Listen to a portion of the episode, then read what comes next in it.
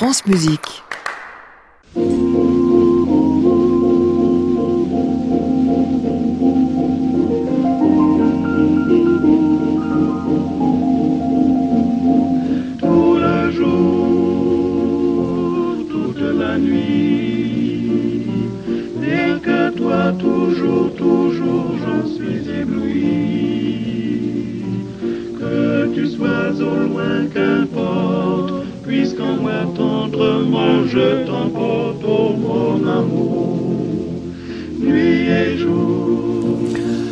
Bonsoir à tous et bienvenue dans le Classic Club tous les soirs de la semaine 22h en direct depuis l'hôtel Bedford à Paris, 17 rue de l'Arcade et avec tous les vendredis votre séance critique qui le sera fort peu critique aujourd'hui mais surtout euh, commémorative. Enfin, sait-on jamais, ils font des mines comme s'ils avaient plein de choses à dire, des choses négatives sur un homme qu'ils aiment tant et que tout le monde a tant aimé, Lenny Leonard Bernstein qui aurait donc eu 100 ans cette année euh, 2018 à l'occasion plein de nouveautés discographiques et puis plein de rétrospectives sous forme de coffret.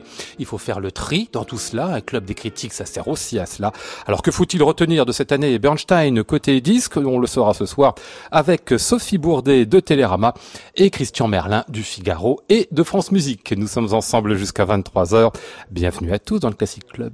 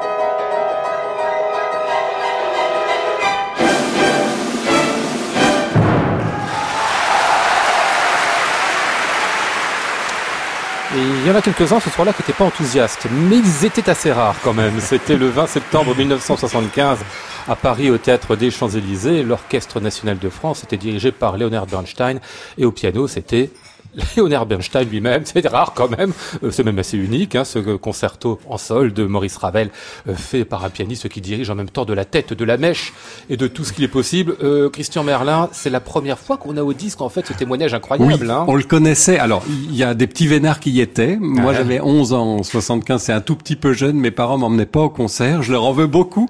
euh, maintenant.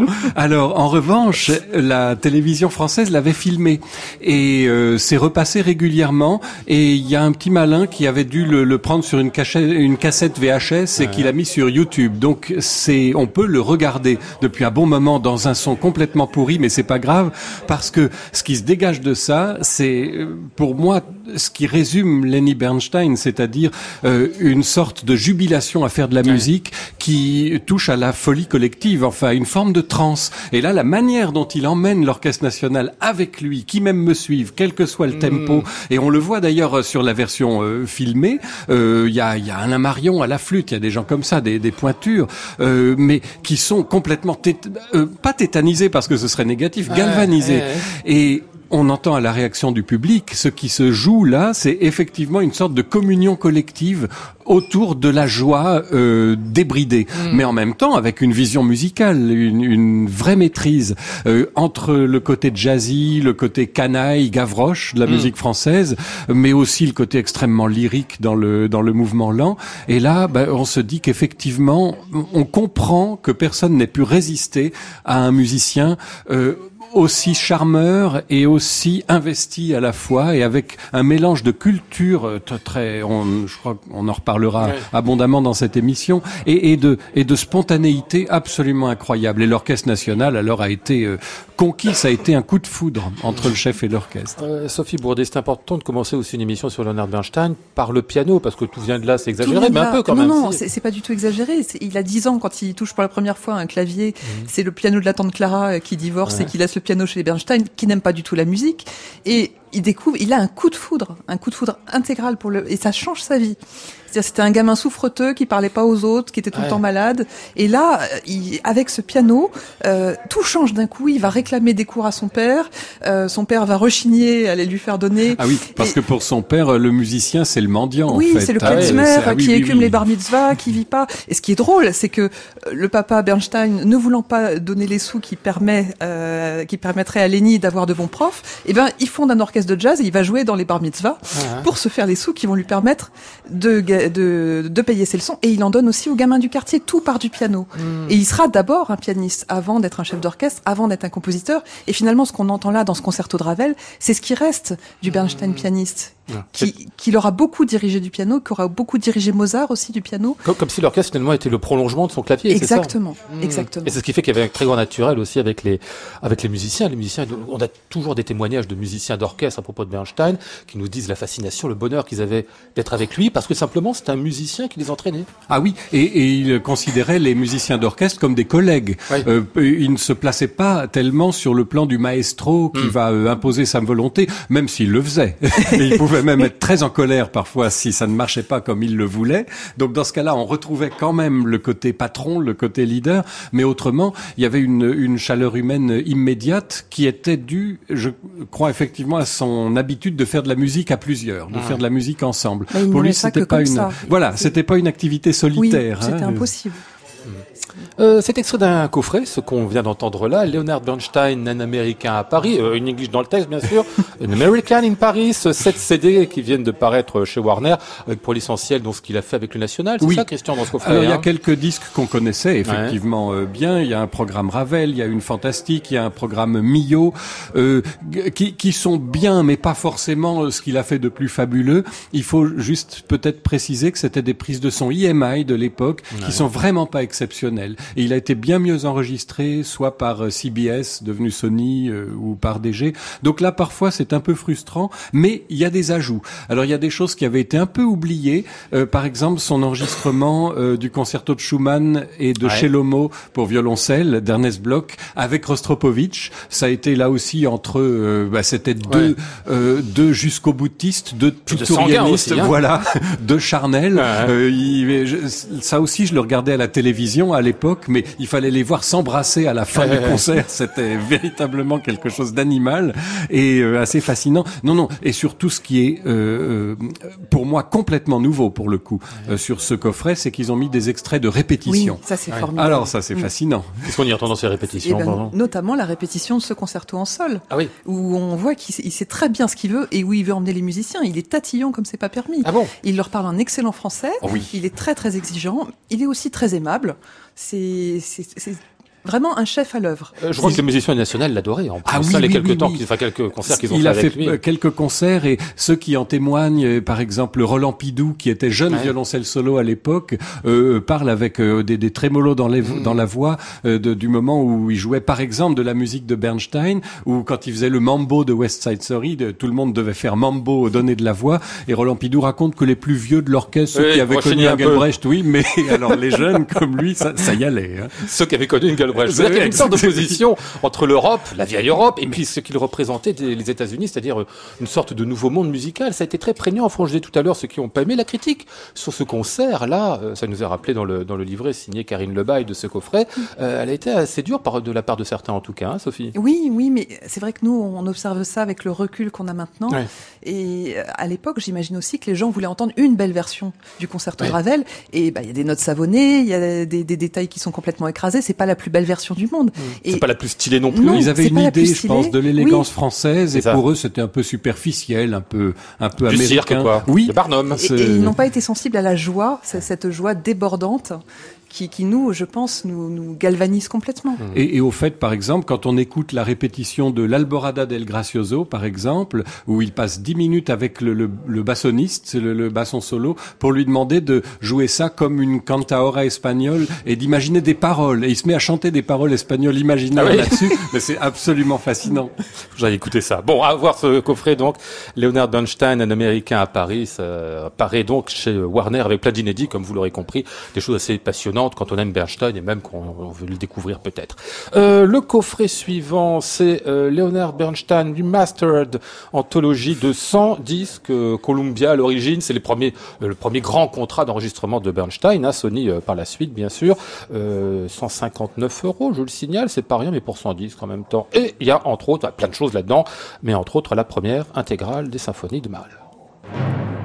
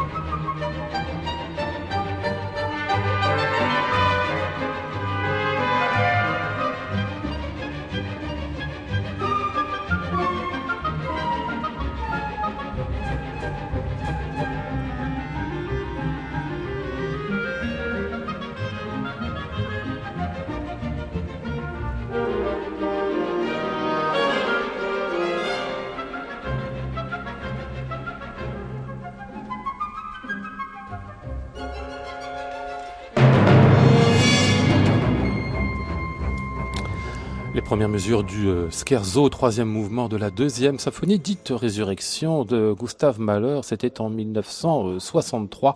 Leonard Bernstein qui dirigeait le New York Philharmonic, extrait aussi de son intégrale, donc commence je crois en 60 ou 61 et qu'il portera jusqu'en 67, première intégrale des symphonies de Gustav Mahler. Il en fera euh, une autre pour Deutsche Grammophon euh, bien des années après. Euh, mais qu'est-ce qu'on peut dire là-dessus? Peut-être sur cette deuxième symphonie, c'est vous qui l'avez choisi, Sophie Bourdet, cet extrait? Oui. Pour quelle raison? Oui, bah parce que d'abord, j'adore ce scherzo. Je, je, trouve que c'est une des plus belles choses qui ait jamais été écrite, et je trouve qu'il le, il le dirige avec exactement l'esprit qu'il faut.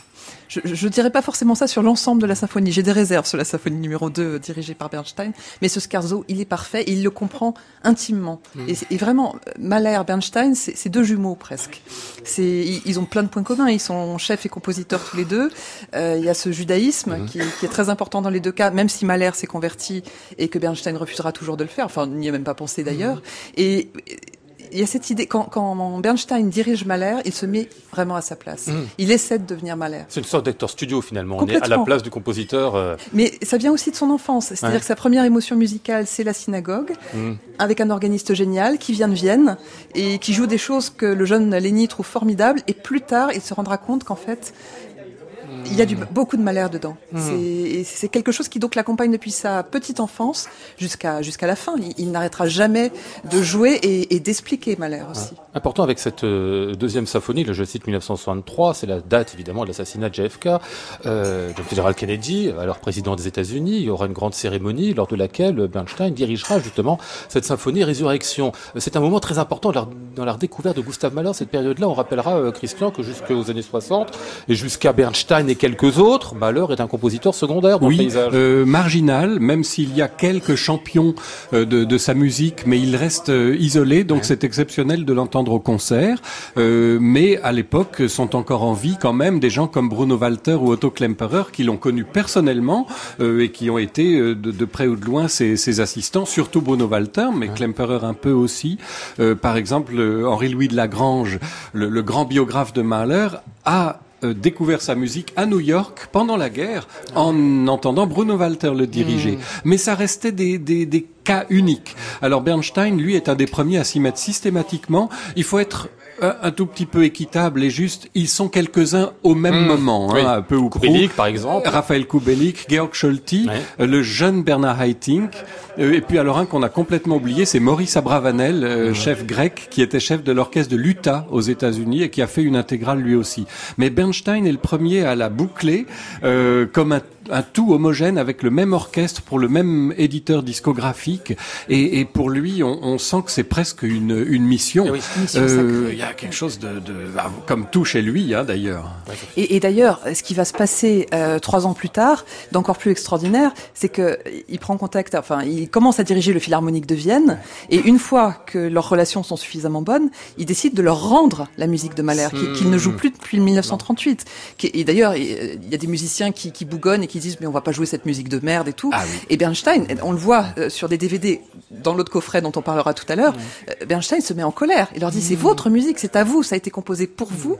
Et il va réconcilier le Philharmonique de Vienne avec les symphonies de Mahler. Il les fera jouer par ce par cet orchestre. Elle se réappropriera euh, pardon, elles se réapproprieront mmh. complètement l'œuvre, et ça, moi, je trouve ça assez extraordinaire. Il en sera très fier. Ça rejoint ce qu'on disait tout à l'heure, en effet, sur ces échanges Europe-États-Unis, comme si finalement Bernstein, d'une certaine manière, redonnait, enfin, bah, évidemment, euh, traduit par ce qu'il est, traduit par le monde américain, une partie de l'héritage européen, et en particulier cette partie d'héritage qui avait été oubliée. Hein. Pour lui, c'est très important mmh. parce que euh, euh, je crois que c'était un défi euh, euh pour un chef américain, nord-américain comme il était, un jeune bostonien qui ensuite euh, est allé tenter sa chance à New York. Mmh. Donc déjà Boston, c'est presque la province, disons. Euh, il y a un côté bourgeoisie, bourgeoisie cultivée, feutrée face à la grande ville euh, New York éclatante, moderne.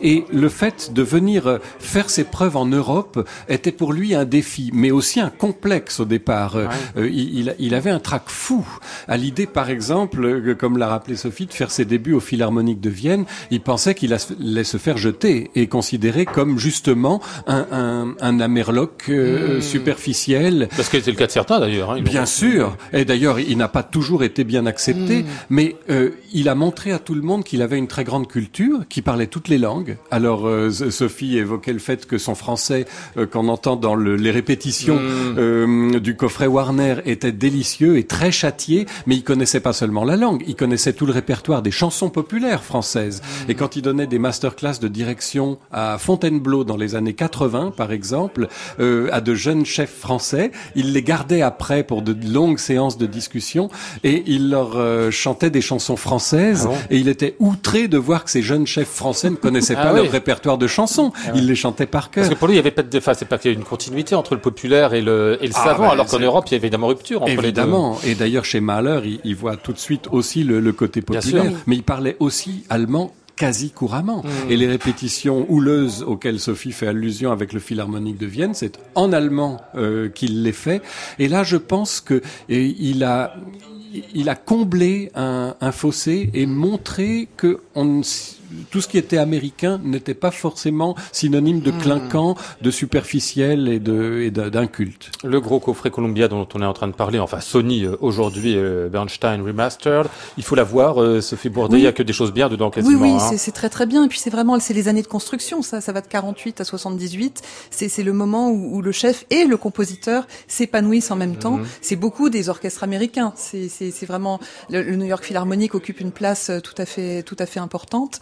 Mais euh, on a des, des petits bouts de Philharmonique de Vienne, notamment pour l'opéra. Et oui, c'est un coffret tout à fait Et en intéressant. termes de, ré- de répertoire, on a déjà tout le répertoire de Bernstein, bien sûr, qui se constitue aussi Oui, euh, oui. comme chef d'orchestre dans cette période-là, aussi bien des, des Stravinsky, du Schumann, bien évidemment. un très beau Sacre du printemps, aussi, des, des oui, choses, oui. des choses Et puis passionnantes. des œuvres de Bernstein lui-même, d'ailleurs. Absolument. hein. Donc, gros coffret, euh, j'ai j'ai toujours l'habitude de dire 159 euros, bien sûr, c'est beaucoup, mais il y a 100 disques dedans. Mais oui, ça représente au prix, 1,50€ le 1,50, disque, et avec Mm. des grandes choses du répertoire, dont des interprétations qui sont euh, au minimum très bien, et pour certaines d'entre elles, tout à fait exceptionnelles, quoi. L'intégrale malheur, comme les sublimes. Ah oui, oui, oui. Euh, hein. eh, c'est très, mots, hein, c'est très particulier. On a évolué dans le style après. Ouais. Aujourd'hui, parfois, ça nous paraît un peu excessif, Hmm. ce, ce souci de lyrisme échevelé. Mais en même temps, euh, c'est c'est C'est tellement un malheur qu'on aime aussi. Classic Club, Lionel Esparza, France Musique. Alors l'autre grand coffret, évidemment, c'est pour la deuxième partie de carrière discographique, bien sûr, de Leonard Bernstein, et c'est chez Deutsche Grammophon, on va euh, ouvrir cette évocation avec la 88e symphonie de Joseph Haydn.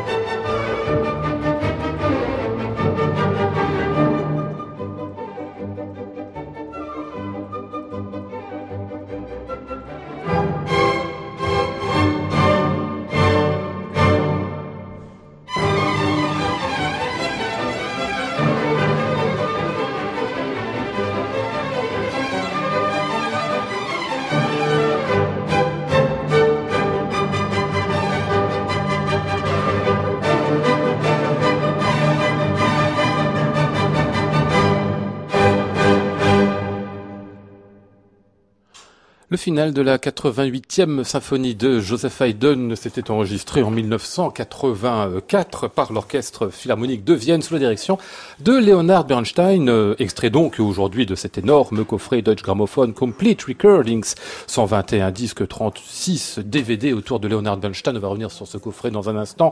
Euh, choix de cette 88e pour Christian Irrésistible. Oui, bah oui. Euh, c'est l'illustration même de ce qu'on disait avant, là, euh, sa période européenne et la culture européenne.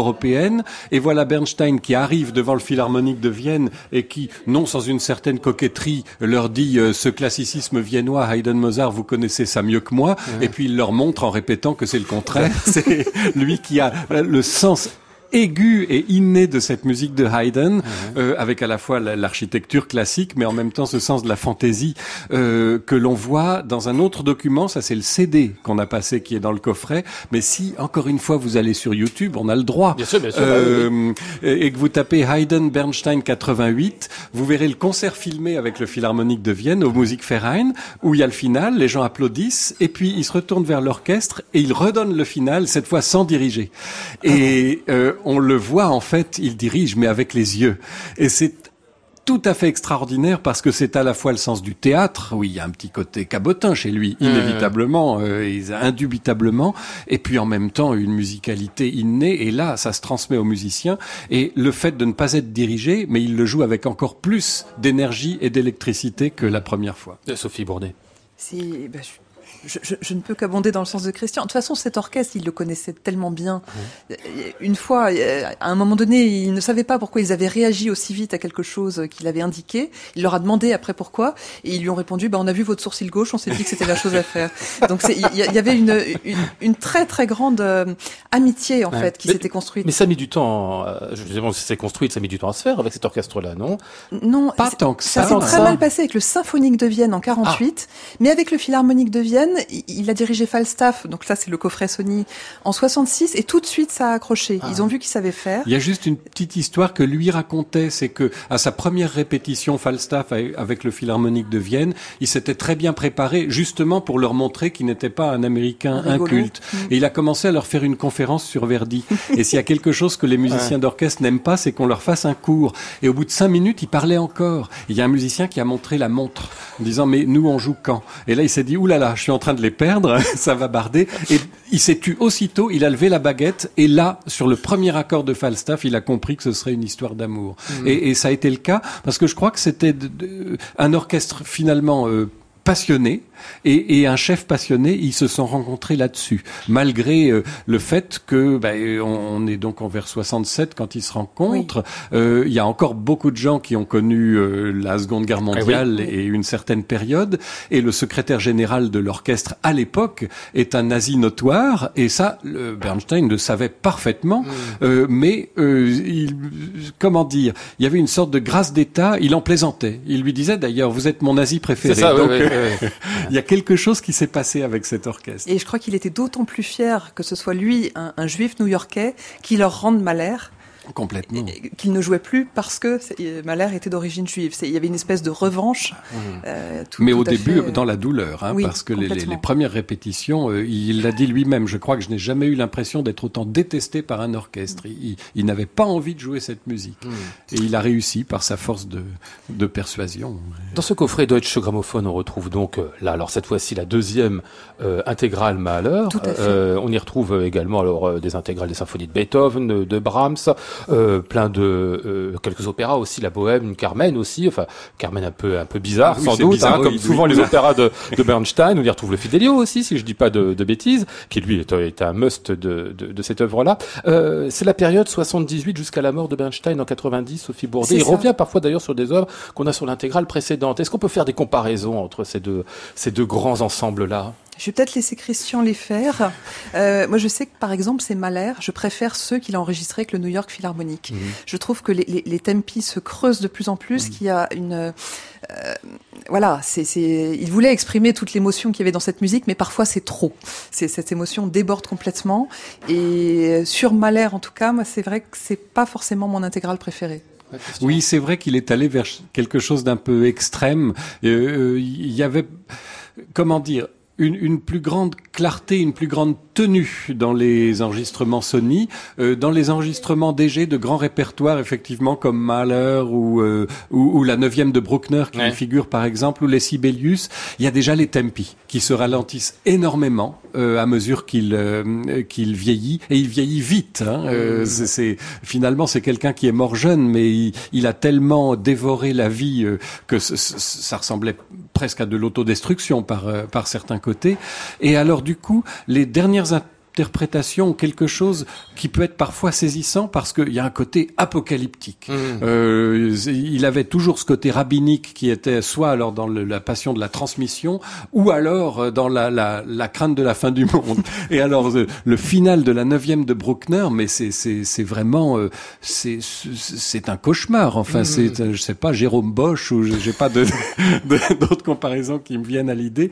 Euh, c'est très prenant, mais c'est très particulier. C'est typiquement le genre de choses qui en tribune des critiques de disques oui, se, se ferait éliminer en disant mais c'est oui. pas possible, on peut pas jouer ça comme ça. Alors que quand on sait ce que c'est, qu'on l'écoute avec cette oreille-là, on a l'impression que c'est absolument génial. Voilà. Enfin, on se rend compte peut-être que euh, ça peut se voir tout ça, euh, non seulement s'entendre, mais se voir, hein, Sophie, parce Alors, que beaucoup un, de DVD oui, hein, dans ce coffret. C'est un des gros avantages de ce coffret parce que euh, moi, par exemple, je n'ai jamais vu Bernstein diriger en vrai, et, et c'est un, un, bonheur ouais.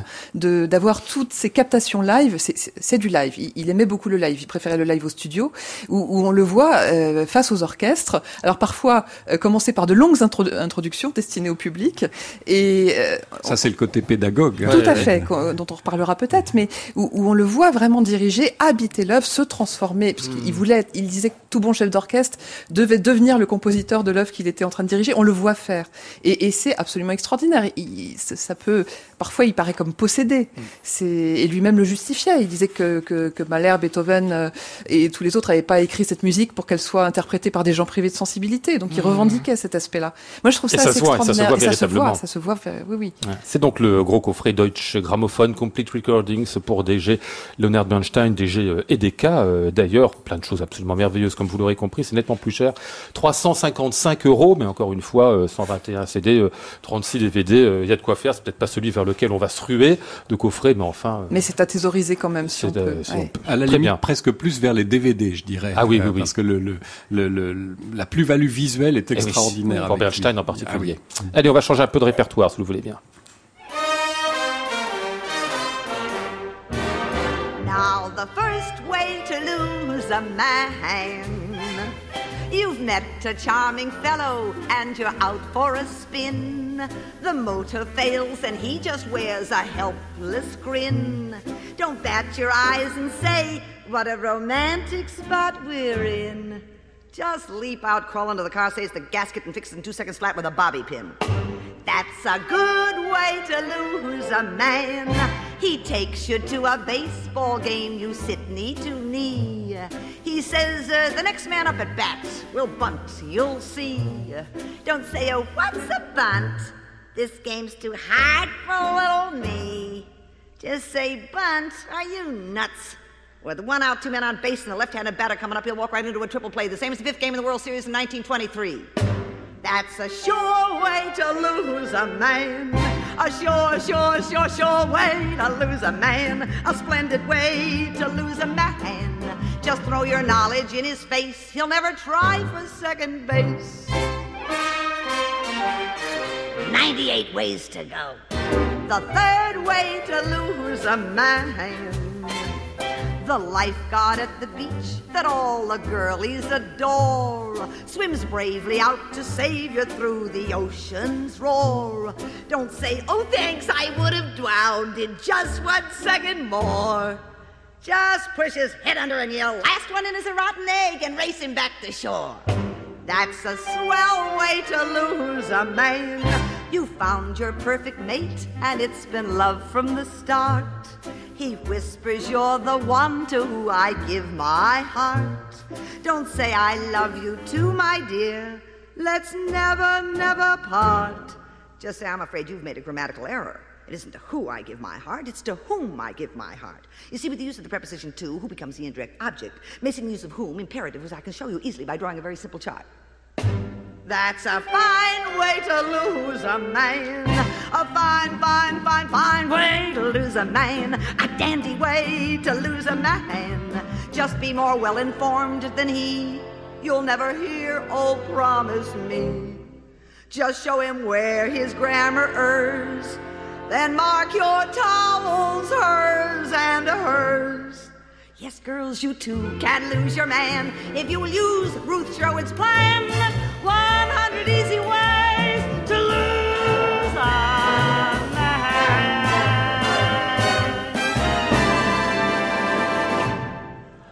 C'est Rosalind Russell qu'on entendait ici, dirigée par Leonard Bernstein dans cet extrait de Wonderful Town de Bernstein euh, lui-même. Euh, C'était peut-être la créatrice du rôle, c'est ce qu'on était en train de se dire ici. En tout cas, elle l'a chanté combien de fois, Elle l'a chanté 500 fois avant d'enregistrer cette version, qui est une version pour la télévision. Ah ouais. C'est, elle le connaissait bien. Elle savait exactement ce qui, l'impression, oui. ce qui faisait rire, ce qui, ce qui allait marcher. Donc, elle l'a chanté comme pour le théâtre. Et euh, on vient de recevoir une version de Wonderful Tone beaucoup plus récente euh, Ah oui. par le London Symphony. Non, London, si, le Si, London euh, Symphony LSO, Orchestra. oui, oui. Et Sir Simon Rattle, orchestralement, c'est très bien. Mais c'est des voix lyriques, toutes Ouais. lisses. Et quand on entend ça, on se dit, ça, ça ne peut fonctionner que comme ça, qu'en pensant au théâtre. Mmh. Et ce qui est drôle aussi avec Wonderful Tone, c'est que, en fait, la création française, c'était en janvier dernier. Ah oui, c'est vrai qu'on avait parlé ici Oui. en plus. Et oui, À oui, c'est vous qui l'aviez vu oui, aussi, oui, oui, oui, ah oui, c'était très bien d'ailleurs. c'était formidable. Et il y aura un DVD, et ça a été capté, il y aura un DVD à la fin de l'année chez Bel Air Classique. Mais c'est quand même incroyable de se dire que, que Ouais. cette euh, Ça comédie. date de 53, non? 53, C'est ça. qui est un pur régal, qui est extrêmement drôle, qui, qui mélange tous les styles comme Bernstein adorait le faire.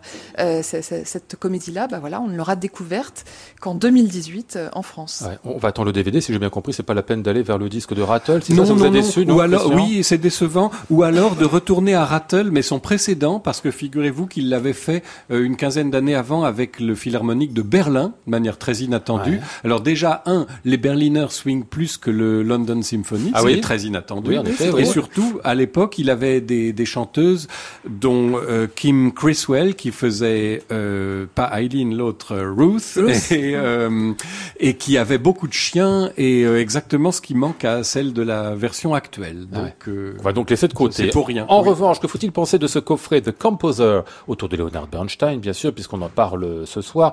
25 CD d'anthologie de la musique du compositeur. Là encore, les années Columbia, Sony, qui est enregistré par lui, tout ça, hein, Sophie. Oui, bah, euh, alors il y a énormément de choses vraiment intéressantes. Euh, bah, il y a tout- tous ces premiers tous les premiers enregistrements de ses propres œuvres, généralement dirigés par lui. Euh, à- Oui, oui. Souvent, ah bah, euh, euh, le- le- que euh, souvent c'est supérieur au, au remake Ah oui. qu'il fera euh, plus tard chez chez DG, Oui. euh, notamment précisément exactement pour la raison Sophie que tu viens de dire, c'est que euh, plus tard, il peut-être l'idée d'être reconnu comme un grand compositeur classique, il va se mettre à vouloir faire de West Side Story un opéra en prenant José Carreras, Ouais. Kiri Tekanawa, Marilyn Horne, ça marche pas du Ah, tout. du.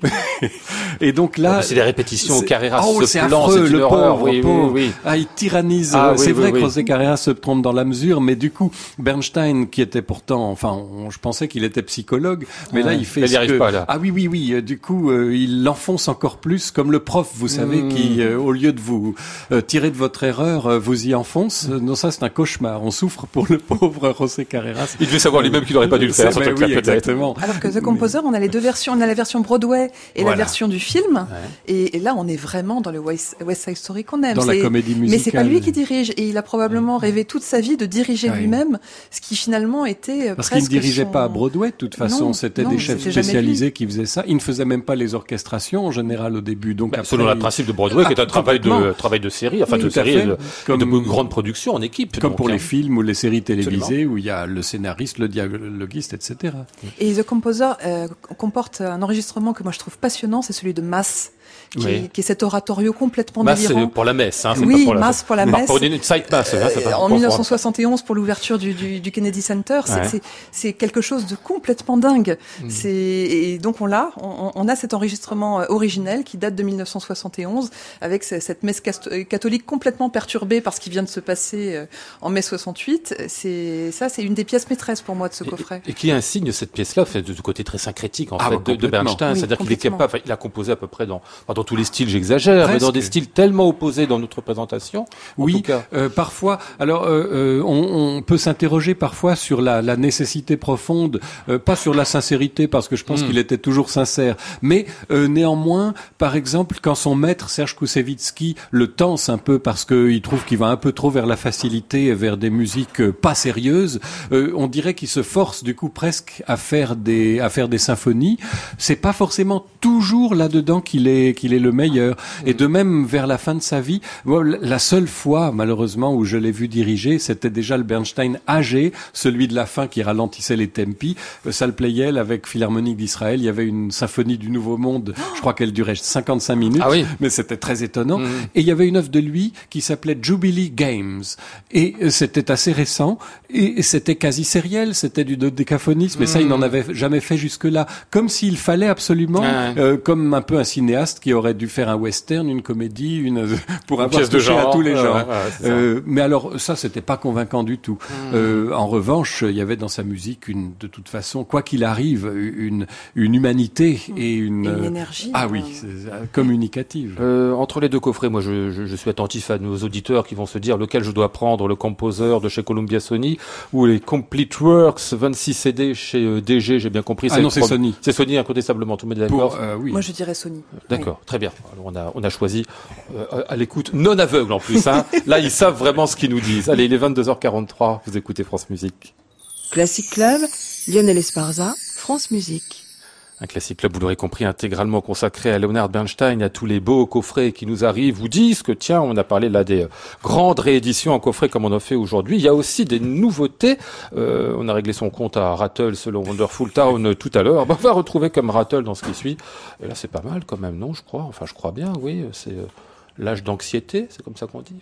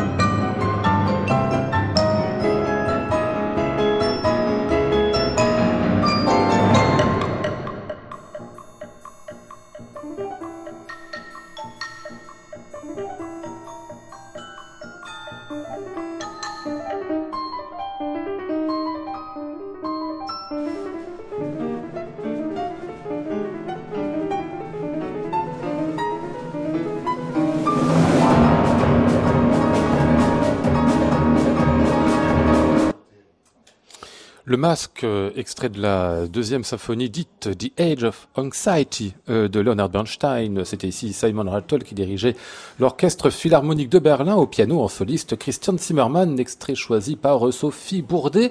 Euh, ça donne bien une idée de cette œuvre qui elle aussi puise à un nombre d'inspirations, de possibilités incroyables. Hein, Absolument. Alors là, c'est une partie très jazz. Toute, la symphonie n'est pas exactement comme ça. Et puis c'est une drôle de symphonie parce qu'elle ressemble presque à, un concerto en fait. Le, le, piano a une place tout à fait capitale et euh, l'histoire de cet enregistrement, elle est assez touchante, c'est que Christian Zimmermann avait euh, joué euh, The Age of Anxiety avec Leonard Bernstein ah à la direction pour le 70e anniversaire de Bernstein et Bernstein lui a dit est-ce qu'on pourrait rejouer ensemble pour mon centenaire quand j'aurai 100 ans? Et Christian Zimmermann a dit bah c'est promis. Et cet enregistrement vient de cette promesse. Mmh. Et il a choisi un bon chef pour ça, parce que on a dit du mal tout à l'heure de Wonderful Tone dirigé par Sir Simon Rattle, mais Sir Simon Rattle comprend euh, très bien la musique de Bernstein. Mmh. Et là, ce qu'il fait à l'orchestre avec Christian Zimmermann est complètement dans, dans l'esprit de cette symphonie. Qui, il y a vraiment quelque chose. Moi, ce que, ce que j'aime beaucoup dans, dans, cet enregistrement, c'est qu'il y, a une ivresse, il y a une liberté qui, mmh. qui est complètement conforme à l'idée qu'on peut se faire de, de Bernstein et sa musique. Euh, Christian. Oui, entièrement d'accord. Et aujourd'hui, je suis dans la fonction de celui qui va vous envoyer sur Internet parce que ben oui, c'est comme ça, ça s'est ça s'est trouvé comme ça. Euh, là, cette fois, c'est pas YouTube, c'est la fameuse Digital Concert Hall ah oui. de, du Philharmonique de Berlin, euh, car euh, Christian Zimmermann l'a joué à Berlin euh, à la Philharmonie avec Rattle, donc ça figurait déjà sur le sur le site où on peut revoir les choses, et il l'a refait il y a juste quelques semaines, car euh, Simon Rattle a fait ses adieux au Philharmonique de Berlin à la, à la fin de son mandat, qui se mmh. terminait là euh, en, en, juin. Et donc il y a eu pas mal de choses. Son dernier concert, c'était Sixième de Malheur. Il y a eu le fameux concert populaire à la Waldbühne. Et euh, en guise de surprise, un concert ajouté où Christian Zimmermann est venu jouer euh, The Age of Anxiety. C'était absolument fascinant de tout ce que dit Sophie, à la fois de, de, de, maîtrise formelle absolue et en même temps de grande fantaisie. Et, et, et juste pour l'anecdote, c'est la fois, l'occasion où Bernstein a eu le plaisir de donner une leçon à son professeur, puisque Serge Koussevitzky, qui était son mentor, euh, était et qui trouvait qu'il allait un peu trop dans le sens de la facilité et des variétés, euh, était d'accord pour diriger cette symphonie, sauf que tout est à peu près très classique, sauf ce passage de jazz que lui ne savait absolument pas battre. Mm. Donc Bernstein s'est retrouvé prof de son prof et euh, lui a appris euh, les syncopes pop euh, et, la, et le swing. C'était donc euh, cet nouvel enregistrement euh, Christian Zimmermann, euh, Simon Rattle, l'Orchestre Philharmonique de Berlin, dans la deuxième symphonie de Leonard Bernstein. Très beau disque, hein, très Ah oui, disque, on peut le magnifique. dire, il n'y a pas de problème là-dessus. En revanche, qu'est-ce qu'on doit dire des trois symphonies, l'intégrale que vient de graver euh, Antonio Pappano avec euh, différents solistes, l'Académie Sainte-Cécile de Rome? J'ai l'impression que vous n'avez pas trop aimé ça, Sophie. hein Bah, c'est drôle, je les ai écoutés plusieurs fois pour comprendre pourquoi j'étais aussi déçue. ah oui? Et, Et vous avez fini par comprendre? Je crains que oui. Oui. Euh, alors, la première symphonie, Jeremiah, c'est vrai que c'est les lamentations de Jérémie, il y a une gravité, forcément. Mhm. Euh, mais là, il y, a eu- il y a plus que de la gravité, il y a de la lourdeur. Et une lourdeur dont, dont le chef ne se départ pas. Pourtant, l'orchestre, c'est l'orchestre de l'Académie de Sainte-Cécile, Mhm. a été dirigé par Bernstein, connaît cette musique. Mais il y a quelque chose dans la direction de Papano qui ne va pas et qui contamine la, la soliste, la mezzo-soprano euh, Nic- Marie-Nicole Lemieux, que j'aime beaucoup d'habitude, et là je trouve que ce qu'elle fait est absolument épouvantable. C'est- emphatique, le, le vibrato est, est complètement euh, non contrôlé. Enfin, c'est du coup c'est assez pénible à écouter. Et la suivante, est The Edge of Anxiety, avec euh, Beatrice Rana au piano. Excellent pianiste aussi. Très Ah bonne oui. pianiste, mais pareil, on, on- on a ce, ce côté appuyé, ce côté lourd qu'on n'a pas du tout dans la version qu'on vient d'écouter, et, et qui du coup est assez décevant. Je serais moins, moins, moins sévère sur la, la symphonie numéro 3, Kaddish, qui, qui est extrêmement dramatique. Et là, ce parti pris finalement euh, euh, fonctionne. Et ils ont une formidable récitante en la personne de, de Dame Joséphine Barstow et une bonne soprano qui est Nadine Sierra. Donc c'est c'est beaucoup beaucoup plus agréable à écouter. Enfin agréable n'est pas le mot. C'est mais c'est c'est plus réussi en tout cas. Et alors une piste d'explication, c'est dans, dans le livret euh, est vanté le, la, métu- la méticulosité et, et le, le, le- comment dire euh, le soin de s'attacher à la lettre de ces symphonies que qu'aurait mis euh, Antonio Papano. Et, et là Pour ce franchement, résultat-là, bah c'est pas bien parce Hmm. que l'esprit n'y est pas en tout cas. Hmm. C'est donc l'intégrale des trois symphonies de Leonard Bernstein par Antonio Pappano. Ça vient de paraître chez Warner. Et là, pour le coup, c'est pas un conseil qu'on vous donne du tout. Enfin, eux, en tout cas. Moi, j'ai à peine jeté une oreille là-dessus. Euh, alors, dernier euh, enregistrement dont on va parler ce soir. Cette fois-ci, c'est euh, A Quiet Place, le, on va dire la dernière œuvre lyrique de Leonard Bernstein, dirigée là par Kent Nagano avec l'Orchestre Symphonique de Montréal. Ça paraît euh, chez Decca. C'est une des premières fois qu'on peut entendre cette œuvre au disque ou je me trompe, Christian? Euh, non, c'est la première fois sous cette forme. C'est ça, forme musique de chambre, compliqué. c'est oui, ça, hein. oui, oui, oui. Il y a une histoire compliquée à cette œuvre parce que en gros, Faites vite parce qu'on a moins d'une minute. Alors, bah Bernstein commence une œuvre qui s'appelle Trouble in Tahiti en 1952 et ensuite il imagine une suite, mais alors dans les années 80, qu'il crée en 83 et qu'il révise en 86. Euh, c'est euh, un tout petit peu lourd et il avait dans l'idée d'en faire une version pour Broadway avec un plus petit orchestre qui serait plus intime. C'est une œuvre sur l'Amérique contemporaine, une famille bourgeoise qui se Une famille qui, se ressemble à celle de, de Bernstein d'ailleurs, hein, parce que c'est quasiment autobiographique. famille Hein. déchirée avec euh, une homosexualité euh, non révélée et finalement révélée, etc.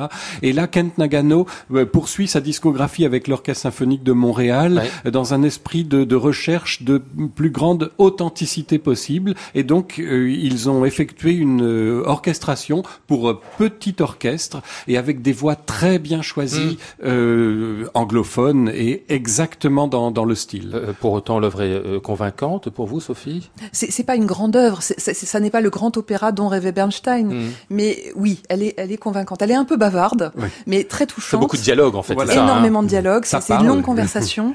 Et, euh, c'est pas forcément accessible du premier coup.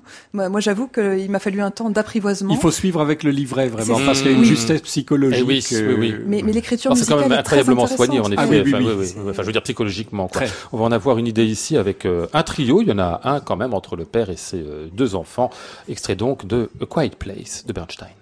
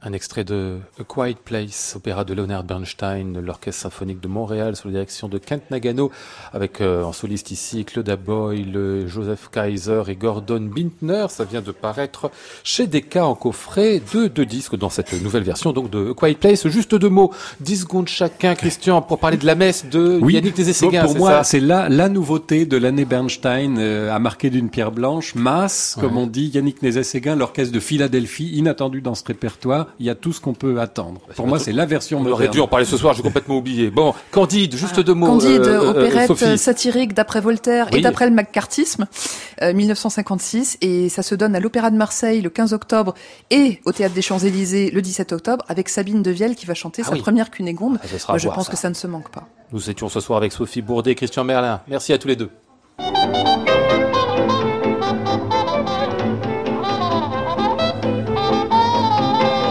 Il y avait également avec nous Flora Sternadel, Maud Nourri, Antoine Courtin, Nicolas Mathias et Christian Larondès. Voici le ciel peuplé de ces moutons blancs, voici la mer troublée, spectacle troublant. Je vous souhaite à tous un très bon week-end et vous donne rendez-vous lundi pour une nouvelle semaine de Classic Club. Lundi, mes invités seront Michael Jarel et le Quatuor Tchalik. J'entends la ville qui me dit bonsoir et moi sur le quai de la gare, je dis de mon mieux des mots d'adieu. Il est 23h sur France Musique, voici Bruno Le Thor pour son tapage nocturne. À réécouter sur francemusique.fr.